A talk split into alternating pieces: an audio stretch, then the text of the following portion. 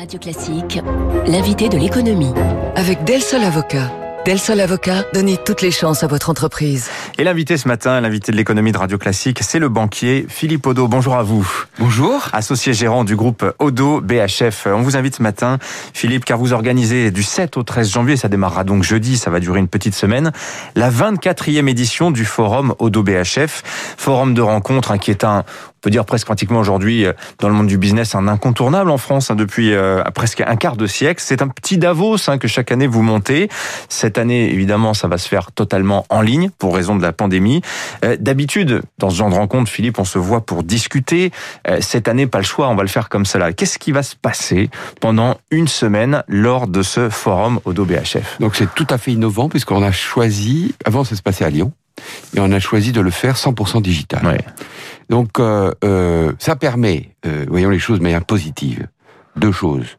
D'abord, d'avoir un plus grand nombre de patrons d'entreprises qui se rendent disponibles, ils n'ont plus besoin de se déplacer à Lyon. Vous avez Stéphane Bancel de Moderna qui sera aux États-Unis, par exemple. hein, Exactement. Hein, euh, on aura, je, je reviendrai tout à l'heure, Al Gore qui va, pré- qui va parler même de, de Los Angeles, et, et on va pouvoir inviter évidemment un beaucoup plus grand nombre de clients. Et ce qu'on va faire, c'est deux choses.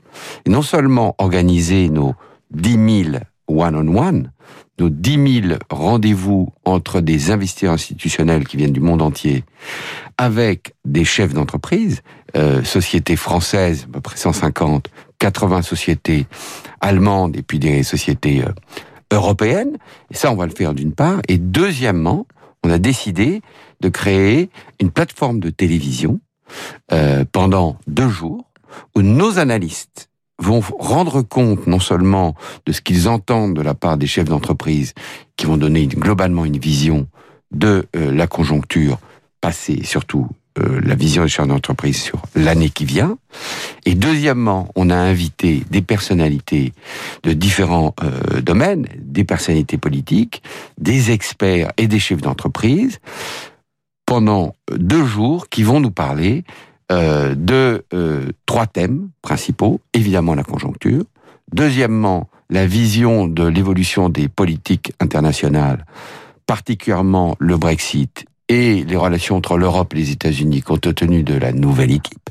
Et troisièmement, le grand thème pour les 10, 20, 30, 40 prochaines années, c'est le défi climatique, euh, les enjeux euh, ESG, ISR, On va en reparler de ça parce que c'est Hein évidemment un thème fort aujourd'hui euh, pour les pour les investisseurs.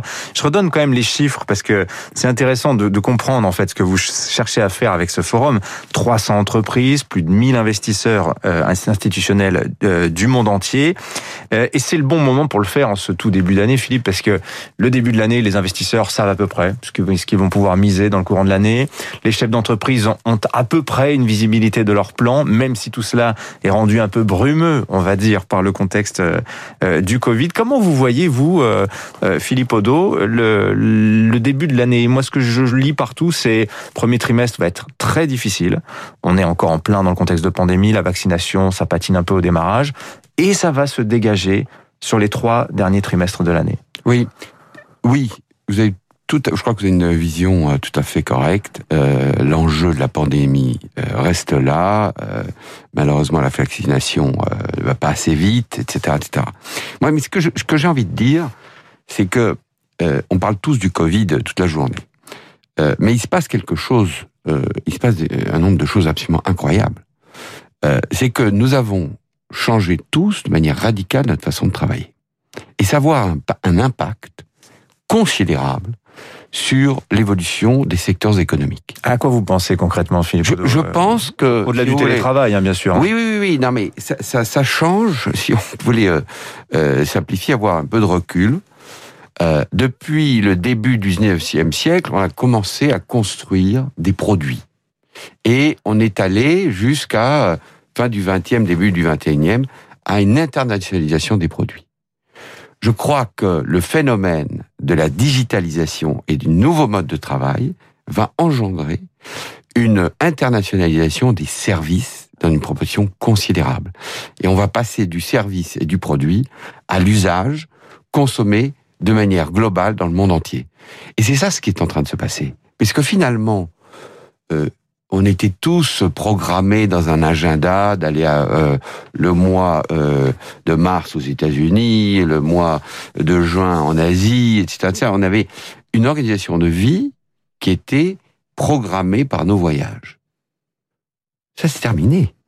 Tout se passe aujourd'hui dans le monde entier. Et euh, bon, à titre d'illustration, nous on a acheté une, une, une banque en Suisse de manière digitale.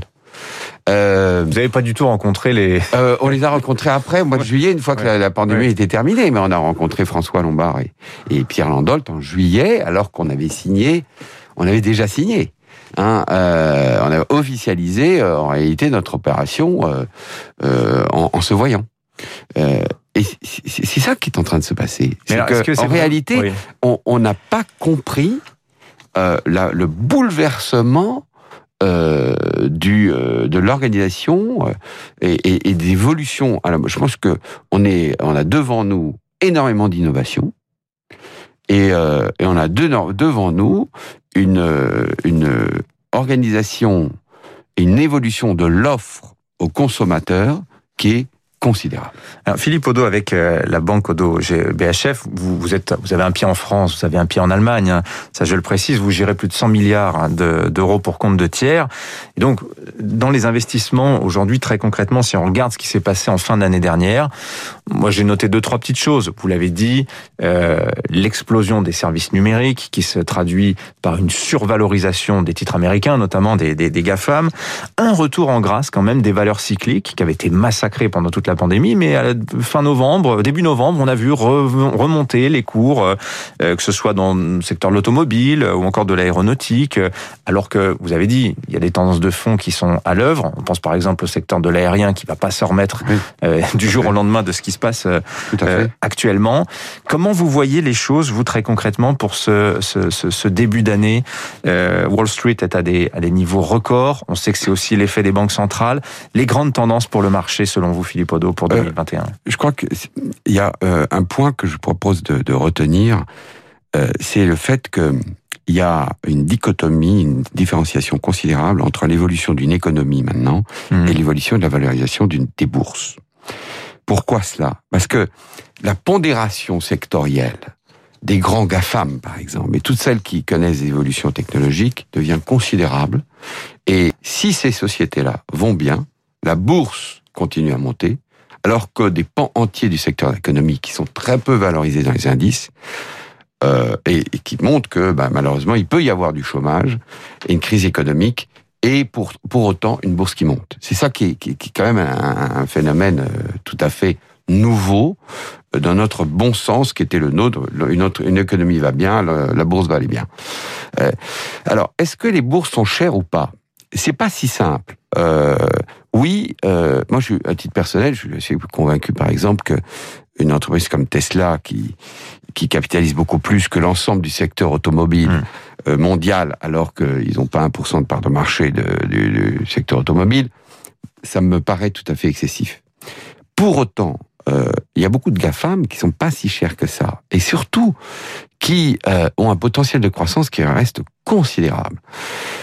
Il est vrai aussi, euh, et c'est ça qui est intéressant dans la bourse aujourd'hui, c'est qu'il y a des pans entiers, vous l'avez dit, qui sont très peu valorisés tout ce qu'on appelle euh, de manière générale value, qui compte tenu du niveau d'intérêt très faible, sont très mal valorisés, alors que les secteurs de croissance, compte tenu du niveau d'un taux d'intérêt très faible, sont très valorisés.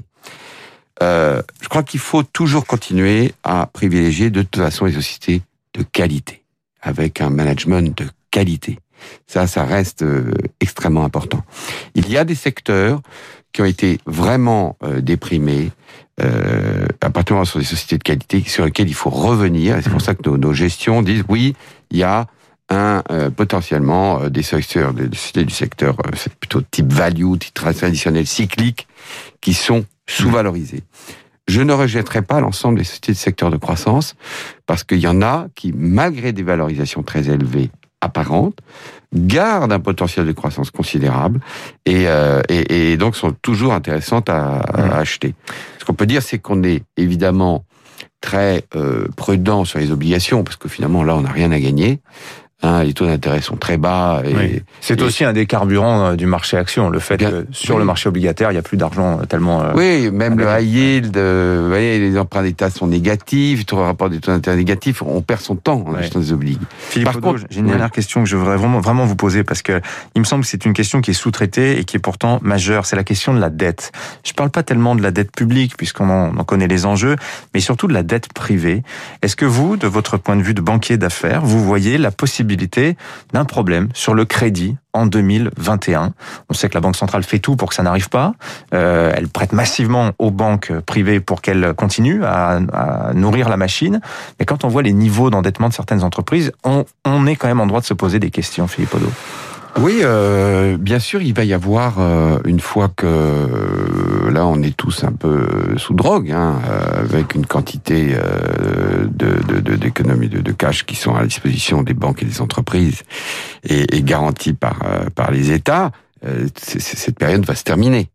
Euh, et il y a un moment où la reprise économique va se refaire dans un certain nombre de secteurs où justement les sociétés vont avoir besoin de plus en plus de cash parce qu'on va des besoins en fonds de roulement.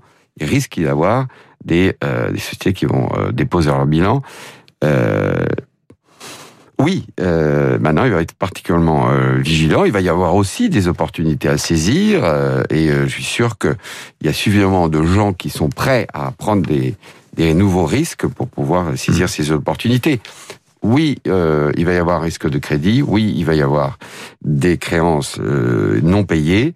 Je ne vois pas de risque systémique bancaire euh, parce que les, les, les banques sont très très largement provisionnées euh, et euh, je ne vois pas de risque systémique. Bon, écoutez, c'était c'est pour le moins rassurant en tout cas. Merci d'être venu nous voir, Philippe Odo, associé gérant du groupe Odo BHF. Je redonne les dates. hein. C'est du 7 au 13 janvier, le 24e, la 24e édition du forum Odo BHF, en partie qu'on pourra suivre sur Internet, j'imagine. Oui, bien Ouais. sûr, bien sûr. euh, vous pourrez vous inscrire. Nous vous invitons, euh, Dimitri, à, Bah, écoutez, à venir euh, participer à ce forum et à poser des questions à, à tous nos intervenants. merci à vous en tout cas. Merci Ouais. d'être venu nous voir ce matin sur Radio Classique. Merci Dimitri. 7h25 dans un instant les titres de la presse.